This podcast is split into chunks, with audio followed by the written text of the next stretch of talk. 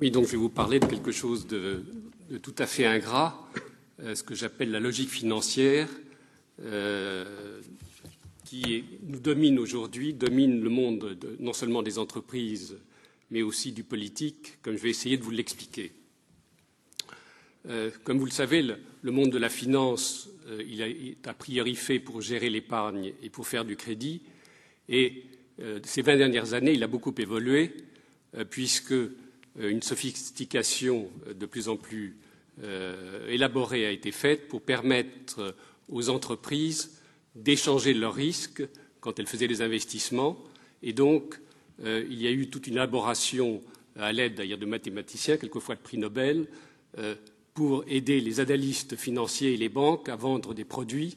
Et nous, sommes arrivés effectivement à euh, et ceci, ça a pu être fait parce qu'il y a eu une dérégulation totale euh, du champ financier.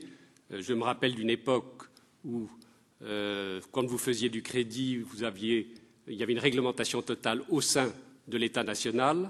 la Banque de France permettait à chaque banque de faire chaque mois un pourcentage d'augmentation ou de diminution de crédit en fonction de l'évolution de la masse monétaire.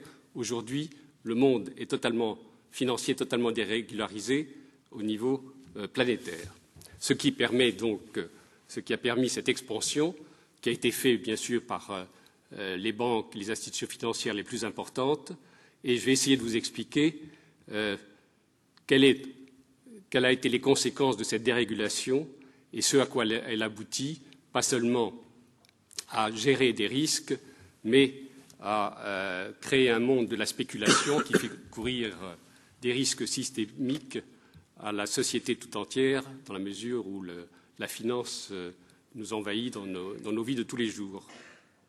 Alors, euh, l'autre point sur lequel je ne vais pas du tout m'étendre, c'est le fait que la nouvelle économie remet en cause les fondements mêmes de l'économie de marché. Et là, Philippe Aigrin va vous en parler tout à l'heure, je suppose, donc il en parlera beaucoup mieux que moi. Je ne vais pas m'étendre là-dessus. Alors, je vais vous parler de ma première. Le deuxième point dont je vous parlerai ensuite, après avoir parlé de la logique financière, c'est j'essaierai de vous faire un petit point sur, ce que j'appelle l'oubli par l'Europe du rôle de la puissance économique, de la puissance publique, dans l'édification d'une économie innovante. Alors, mon premier point, je l'ai intitulé La myopie de la logique financière qui gouverne la globalisation financière. Alors, comme je vous l'ai dit, ce champ financier totalement euh, mondialisé a été permis par la révolution électronique euh, qui permet un ciblage en temps réel de ces applications et la possibilité donc pour les acteurs économiques et financiers euh, de faire des calculs instantanés par rapport aux risques, estimés et donc de prendre des décisions financières instantanées dans leur position ou dans leur, étude de risque. Alors, je vais essayer de vous définir un certain nombre de traits de ce que j'appelle cette logique financière pour essayer de vous faire comprendre le monde dans lequel on vit, puisque ça a des implications, encore une fois, euh, dans, euh, dans, tous les aspects de nos, vies. Alors, l'objectif premier de cette, euh, de, cette logique est de, saisir des opportunités de gains financiers. les acteurs passent leur temps à faire des arbitrages d'actifs ou des prises d'options euh, en anticipant des résultats ou des tendances d'orientation des marchés. Euh, et pourquoi Afin d'optimiser la valeur de leur portefeuille ou des résultats de l'entreprise, au-delà de la performance économique des entreprises. Vous, avez bien vu que euh, les entreprises aujourd'hui essaient d'avoir des résultats qui, chaque année en augmentation et, bien, et de façon bien supérieure à leur ce que permettrait, j'allais dire, euh, une augmentation de, leur euh, compétitivité ou de la productivité. Et donc ces, prises de position nécessitent une réactivité à très court terme, et ceci en ne prenant absolument pas en compte les tendances à long terme. Je reviendrai là-dessus, c'est très important. Le seul objectif à long terme, c'est ce que l'on appelle dans les milieux financiers créer de la valeur actionnariale sur les marchés financiers, des dix actifs. Et ça se traduit par quoi? Par une inflation des prix. Je prendrai l'exemple de Google, par exemple, qui avait été créé en 1998 avec un investissement de 25 millions de dollars et qui a été introduit en 2003 pour environ 40 milliards et qui aujourd'hui est coté trois fois plus. Et donc il y a inflation des prix des actifs financiers et inflation aussi de ce que j'appellerais l'ensemble des actifs symbolisant cette exubérance irrationnelle. On peut citer euh, l'immobilier de luxe, euh, les œuvres d'art, par exemple. Deuxième trait que je voudrais vous souligner, il s'agit d'une logique euh, que j'appelle crématistique d'accumulation de profits sans limite et sans finalité. La crématistique s'entendant par un mode d'accumulation sans borne et ne visant pas autre chose que son propre accomplissement. Alors ceci est grave, donc, puisqu'il n'y a plus de finalité, alors que l'économique a pour euh, fonction d'être l'ajustement aux besoins, enfin avait pour euh, fonction d'être l'ajustement aux besoins matériels. Et ceci se réalise par ce que les acteurs économiques comme financiers ont pour objectif, c'est de contrôler les flux financiers, quels que soient les moyens employés et quelles qu'en soient les conséquences hors du champ financier, là aussi grâce à cette dérégulation obtenue au niveau mondial. Alors ceci est obtenu aujourd'hui euh, par euh, la liquidité qu'ont pu organiser les banques internationales et les fonds de gestion. La liquidité, qu'est-ce que ça veut dire? C'est la possibilité pour euh, un acheteur ou un vendeur d'un actif ou d'une ligne de change, d'une ligne de crédit, de pouvoir la vendre à tout moment et dans n'importe quelle circonstance. Autre moyen par lequel a été obtenu ce contrôle des flux financiers, la limitation de la concurrence. On parle beaucoup dans le système dit capitaliste de la concurrence, mais vous voyez bien que les objectifs de chacun des acteurs est d'obtenir des positions monopolistiques et quand ils ne peuvent pas l'obtenir, au moins euh, oligopolistiques. Enfin, euh, je vous l'ai dit, donc par la dérégulation du, du, champ mondialisé, puisque plus le champ est dérégulé, plus les probabilités de profit sont élevées.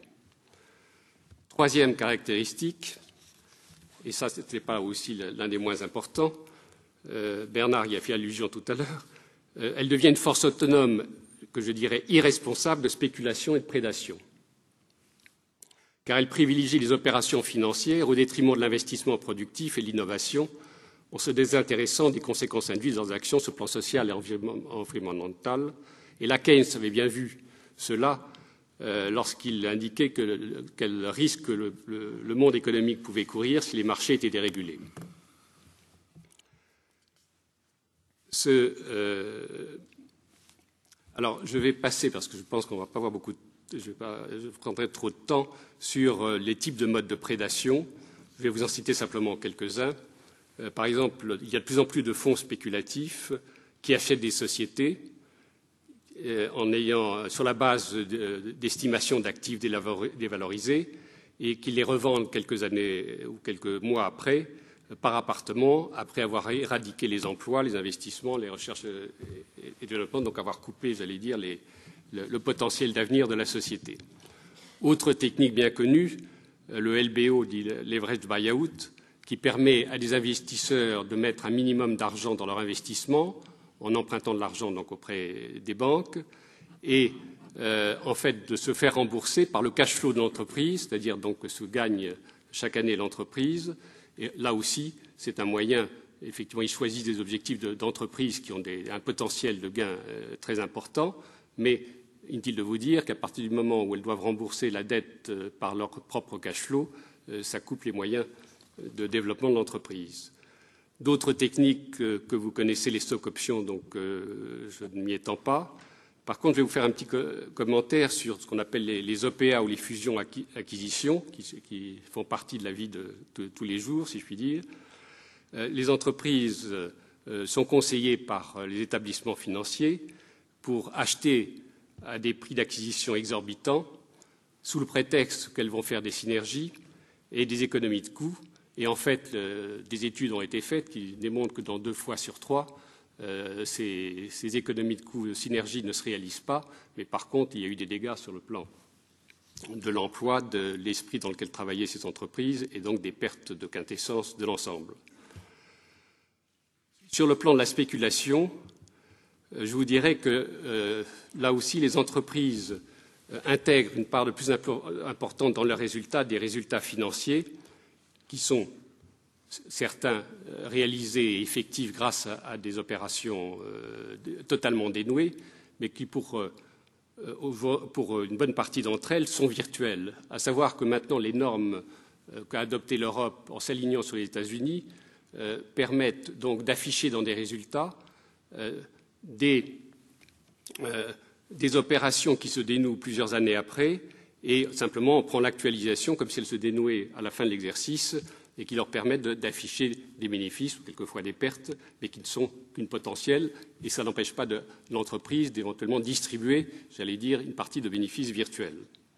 Enfin, sur les marchés financiers, il faut bien savoir que les fonds spéculatifs euh, représentent désormais près de 50% des transactions journalières.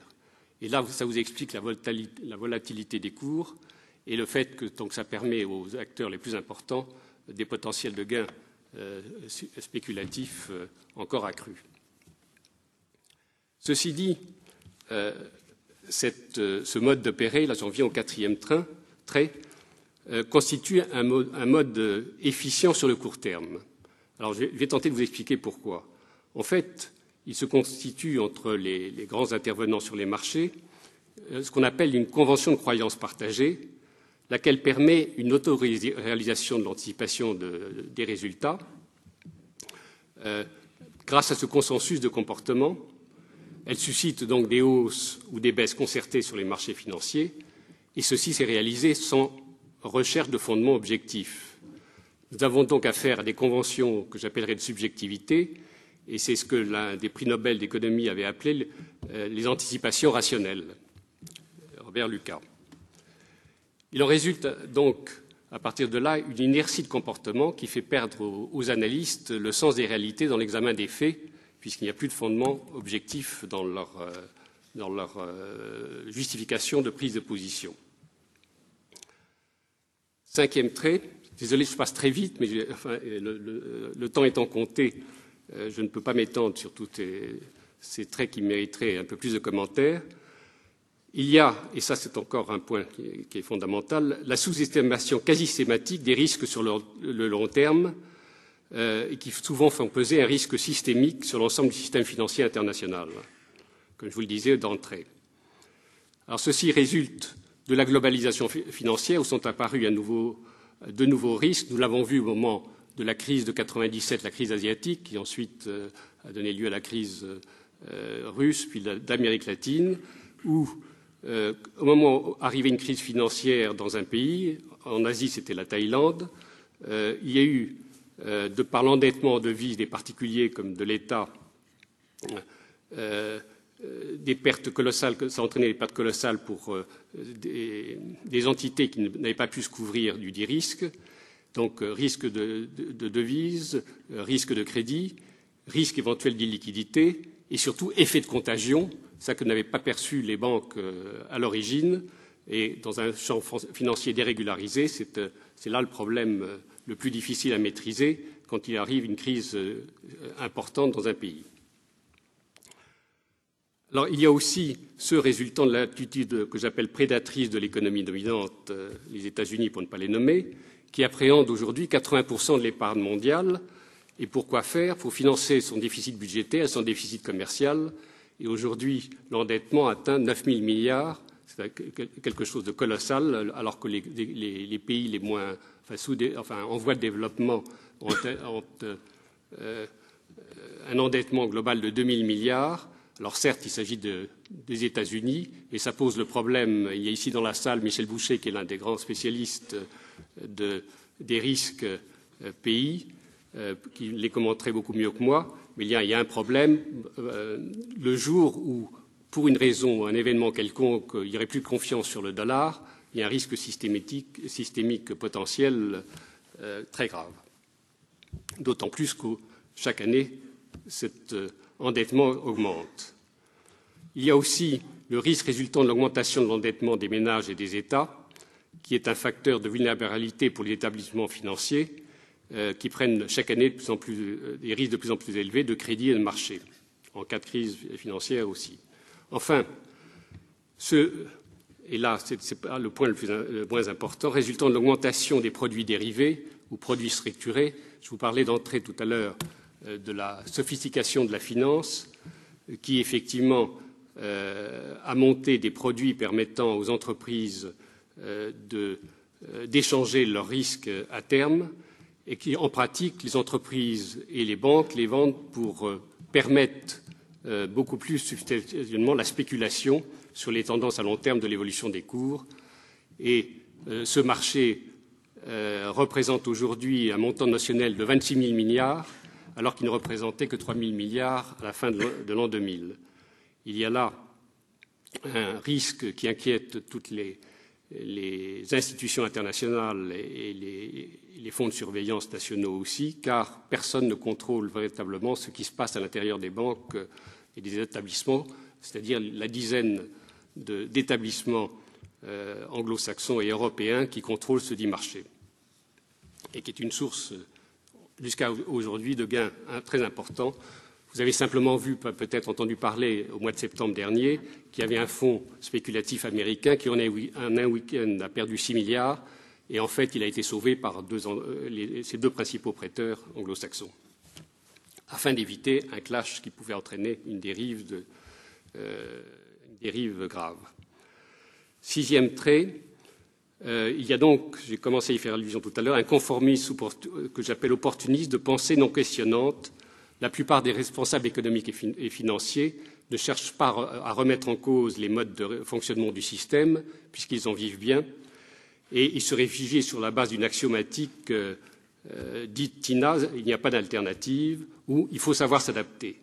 Ils se contentent de chercher donc dans l'actualité des arguments opportunistes qui leur permettent de défendre leur position je ne sais pas si vous, recevez euh, quelques, notes de votre banquier sur l'évolution des bourses.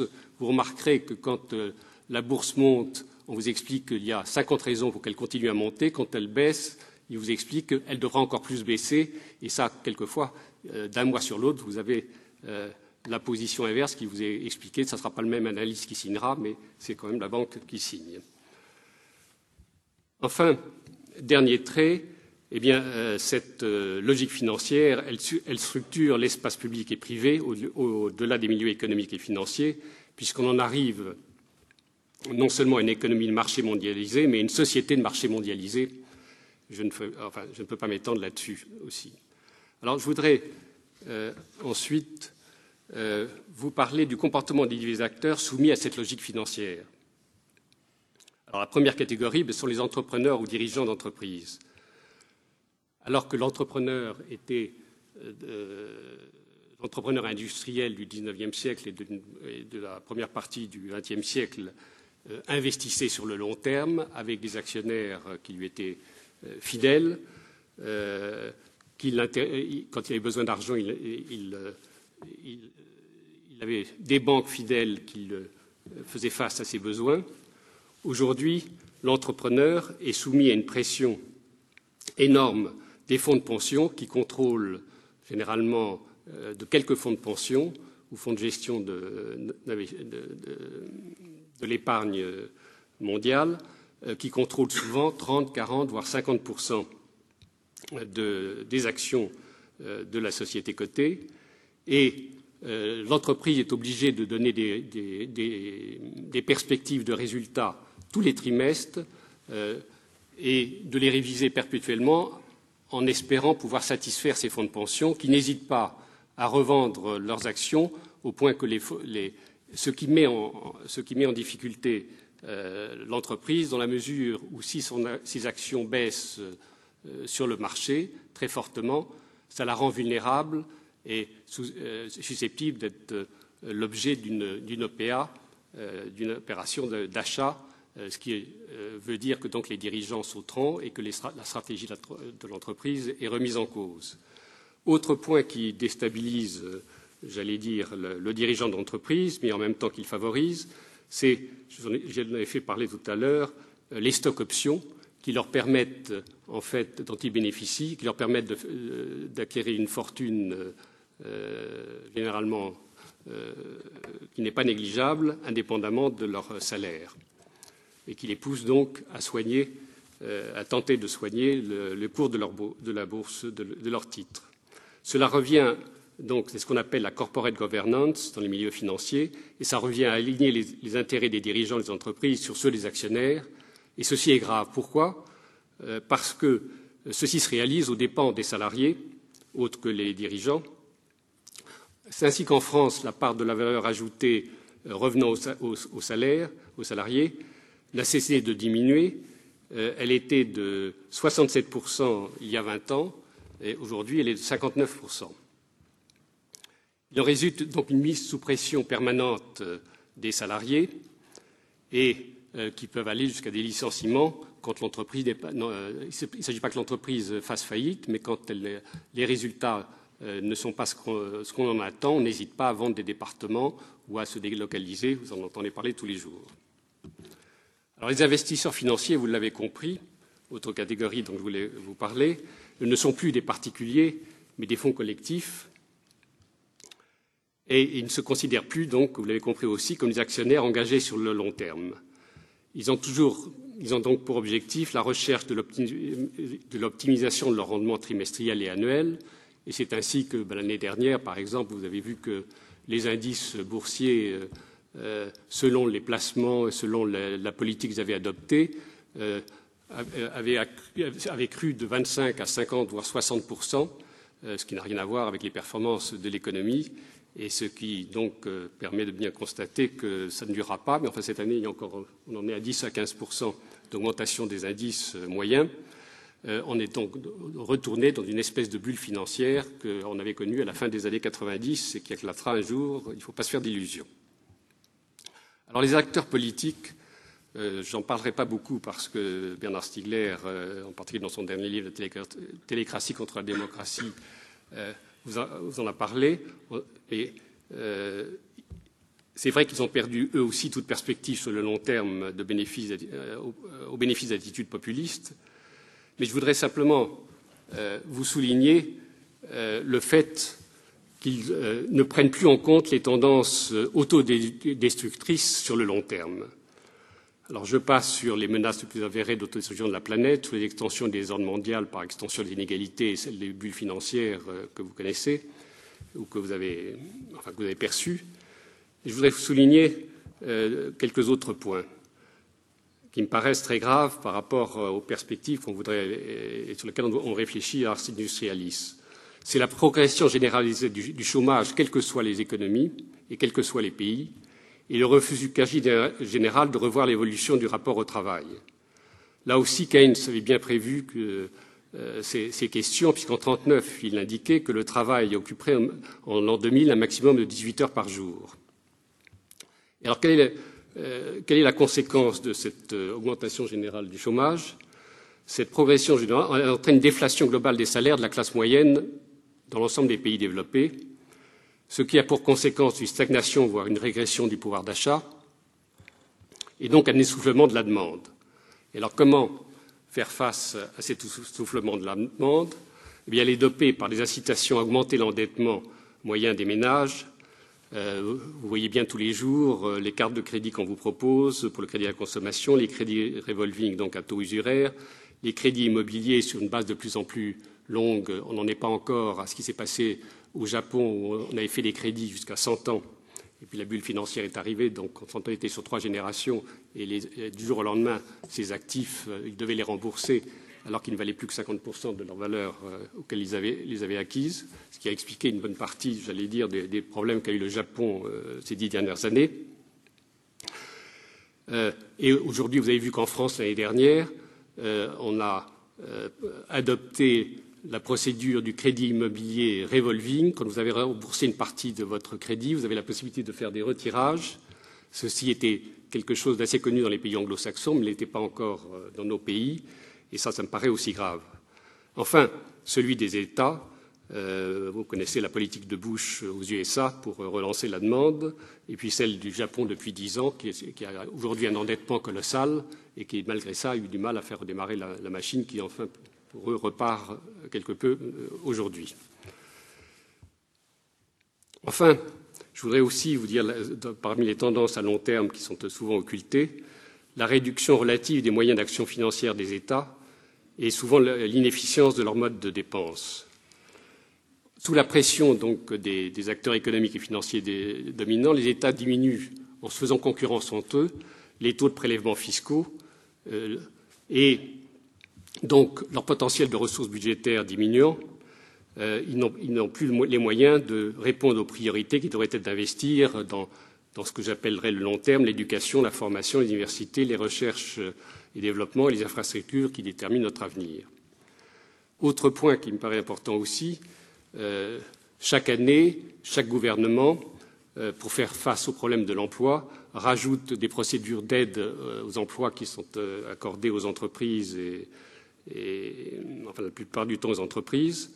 Et ainsi, en France, les dépenses publiques pour favoriser l'emploi qui étaient nulles en 70, elles atteignent désormais 45 milliards, c'est-à-dire 16% du budget public de, la nation. Et pendant cette période, le chômage a quadruplé à ma connaissance, jamais vu d'études qui ont été faites permettant de, faire le point sur l'efficience de ces diverses mesures adoptées. Ce qui est certain, c'est que les entreprises, elles, connaissent très bien, j'allais dire, où il faut taper pour pouvoir bénéficier de ces aides. Et je ne pense pas que ça les ait beaucoup aidées à créer des emplois qu'elles auraient de toute façon créés.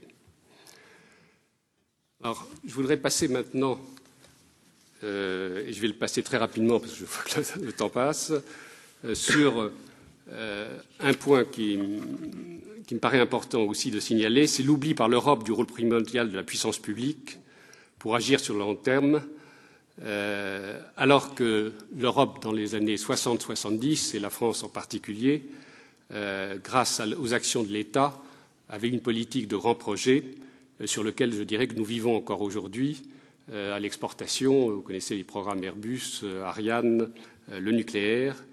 Et si nous n'avions pas ça à l'exportation, je ne sais pas où nous en serons, alors que chaque année, nous avons maintenant un déficit qui s'accroît chaque année. Autre point que je voudrais signaler, alors donc à propos des mutations. Donc je voudrais auparavant parler des mutations, euh, euh, puisque Bernard en parlait tout à l'heure, euh, nous vivons par mutations successives. il faut constater que dans le cadre de la globalisation financière, il y a eu des gagnants et des perdants, et ceci cela a été fait aussi bien dans les pays, il y a eu des gagnants dans les pays développés, mais aussi dans les pays moins développés. Ce sont ceux qui ont eu une gouvernance qui a permis de s'adapter et de comprendre l'importance des innovations techniques et scientifiques et l'importance des mutations aussi d'échelle de souveraineté, puisque les États n'ayant plus de souveraineté possible, euh, il fallait créer des grands ensembles ou des alliances qui leur permettaient, et donc c'est la qualité de ces gouvernances qui a permis de, constater qu'il y a des gagnants et des perdants.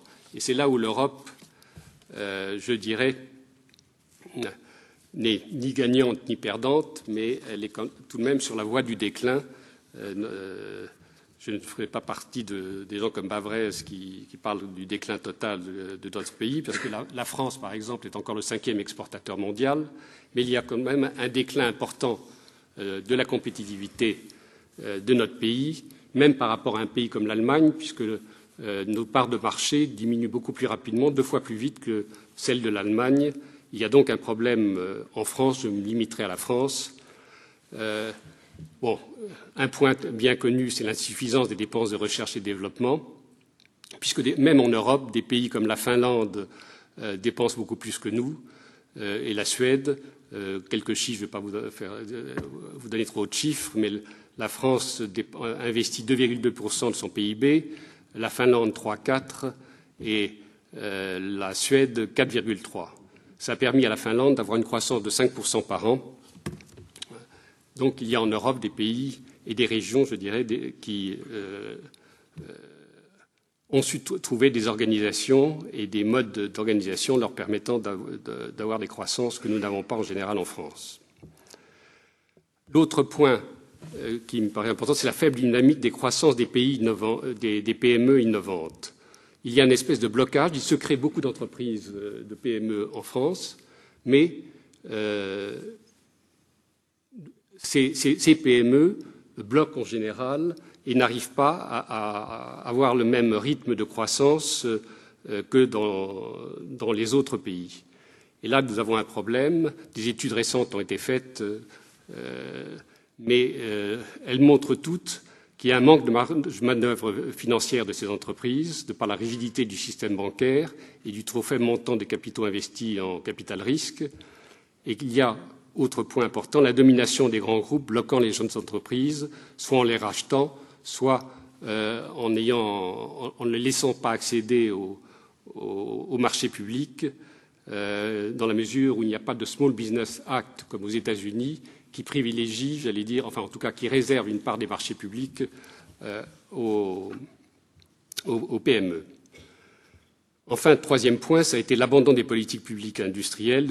J'ai fait, fait, allusion tout à l'heure, et leur non-remplacement par des succès majeurs d'innovation dans les nouvelles technologies.